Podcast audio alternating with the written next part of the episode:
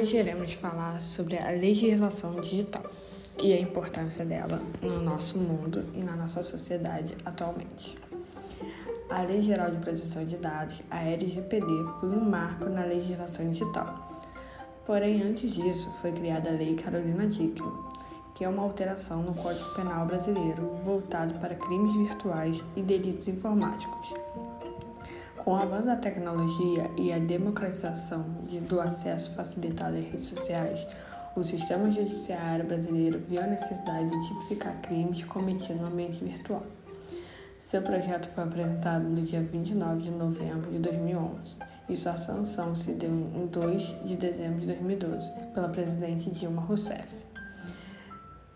Esse foi o primeiro texto que tipificou os crimes cibernéticos, tendo foco nas invasões a dispositivos que acontecem sem a permissão do proprietário. Esse texto, esse projeto, na verdade, a lei eh, foi o primeiro, a primeira lei que tipificou esse tipo de crime aqui no Brasil. Vale destacar que em nosso país é comum as leis levaram anos para serem aprovadas, mas nesse episódio em específico, ela foi sancionada por conta da pressão midiática após uma ocorrência com a personalidade famosa Carolina Dickmann, o que, o que fez que o seu processo de aprovação demorasse o período recorde de apenas um ano. Dito isso, a questão é: já foi dito sobre a lei que antecedeu a LGPD, mas a questão realmente é por que a LGPD foi criada? Criação da GDPR, que é General Data Protection Regulation, na União Europeia, em vigor desde 2018, pressionou o Brasil a adotar uma regulamentação semelhante. A GDPR instituiu que somente países adequados a uma lei de proteção de dados podem se relacionar com os países europeus, e por isso, caso uma legislação não fosse adotada no Brasil, nosso país perderia espaço comercial. Assim foi criada a LGPD, que surgiu da demanda pela proteção de privacidade do indivíduo. Com a instituição da nova legislação para as empresas brasileiras estabelecerem relações com empresas da União Europeia, é necessário que elas estejam em compliance com a LGPD. Agora eu vou falar um pouco sobre a linha do tempo em relação às leis de proteção de dados pessoais. Vou começar em 2010. 2010, a consulta pública do Ministério da Justiça sobre anteprojeto de lei de proteção de dados pessoais. Em 2011, sancionada a Lei de Acesso à Informação, que dispõe sobre dados pessoais de acesso público. 2012, proposta à Câmara a PL número 4060 sobre tratamento de dados pessoais. Em 2013, proposto no Senado projeto de lei PLS número 330 sobre a proteção e o tratamento e o uso de dados pessoais. Em 2014, entra em vigor o Marco Civil da Internet. Em 2015, aprovado na Comissão de Ciência e Tecnologia, CCT, do Senado, o substituto da PL 330 2016, a aprovação do Regulamento Geral sobre Proteção de Dados, a GDPR, na sigla em inglês na Europa. Em 2018, em maio, entra em vigor a GDPR na Europa. Em agosto, sancionada a LGPD após a unificação dos textos da Câmara e do Senado. 2019, aprovada a criação da Autoridade Nacional de Proteção de Dados, a ANPD. Em discussão, a PEC número 17, que incluiu a proteção de dados pessoais, inclusive digitais, entre os direitos fundamentais do cidadão. Em 2020, entra em vigor a LGPD em agosto, a NPD em 2020. 2021, a NPD poderá aplicar multas e sanções administrativas a partir de agosto. Então, apesar da nossa da LGPD ser um avanço na questão de leis de proteção a dados pessoais e cibernéticos, ainda assim é, falta muito para ser aprimorada em relação a todos os ataques que cada dia vêm sendo inovados. Então, para o advogado Solano de Marco Camargo, especialista em direito digital e sócio fundador da banca LPCA, a Lei Carolina Dickmann e o Marco Civil da Internet não dão conta de hackers fora do país. Então, eu vou ler o que ele disse. Contra-ataque policial hackback contra hackers internacionais é uma solução para os desafios crescentes dos, dos crimes cibernéticos potencializado pelos desafios do anonimato, da criptografia e da computação na nuvem. Ao implementar um sistema legal e técnico que permita o hackback, as autoridades poderão acessar os computadores de criminosos localizados no interior e no exterior e colher provas na origem contornando a criptografia dos dados, mas para isso é fundamental a atualização das leis brasileiras, que hoje não diferenciam um ataque de hacker de um contra-ataque iniciado pelas autoridades, qualificando ambos como o mesmo ato ilícito cibernético, o crime de invasão de dispositivos informáticos, diz Camargo.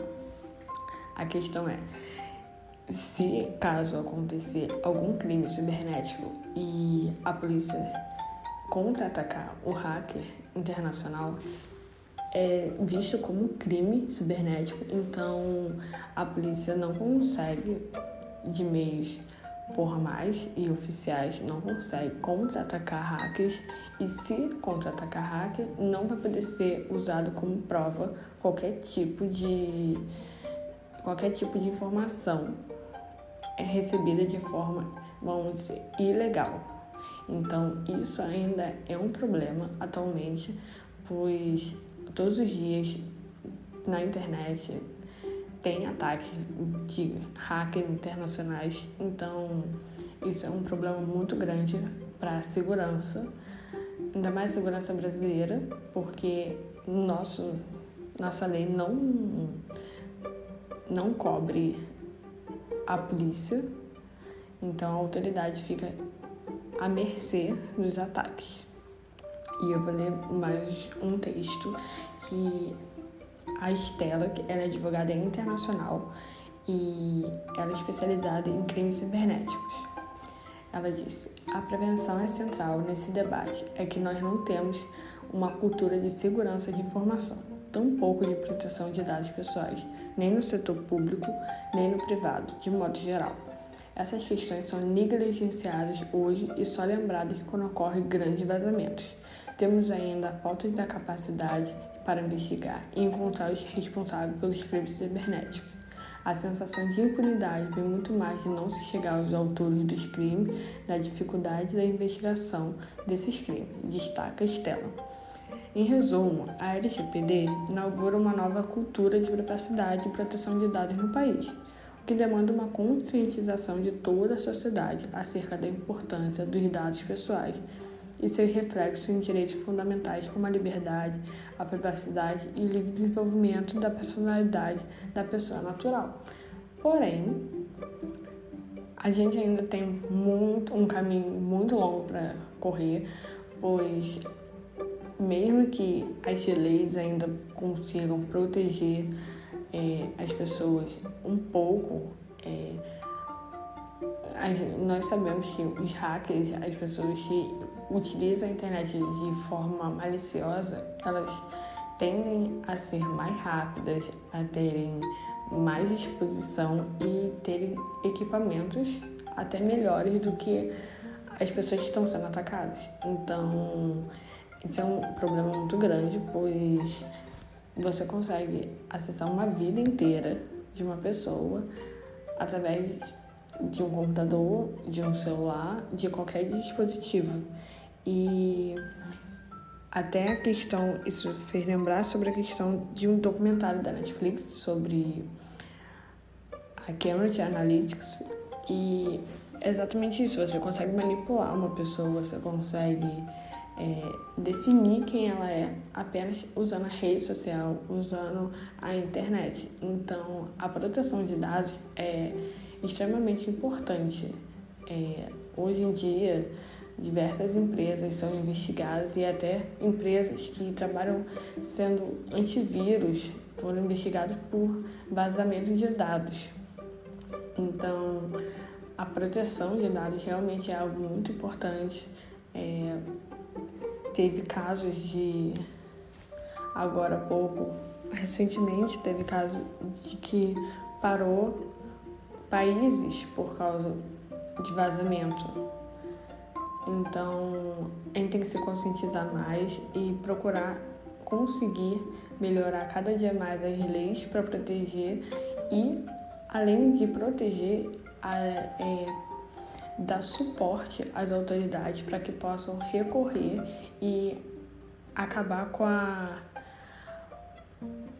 com os crimes cibernéticos, porque foi o que a, a Estela, a doutora Estela falou, exatamente isso. A sensação de impunidade é muito maior, então a, é, os hackers, os criminosos, eles têm a sensação de impunidade e cometem os crimes muito mais facilmente, mais rápido e em grande escala. Quanto mais a pessoa vê que não vai ser pega, que não vai ter nenhuma tipo, nenhum tipo de punição, ela vai aumentando o seu crime.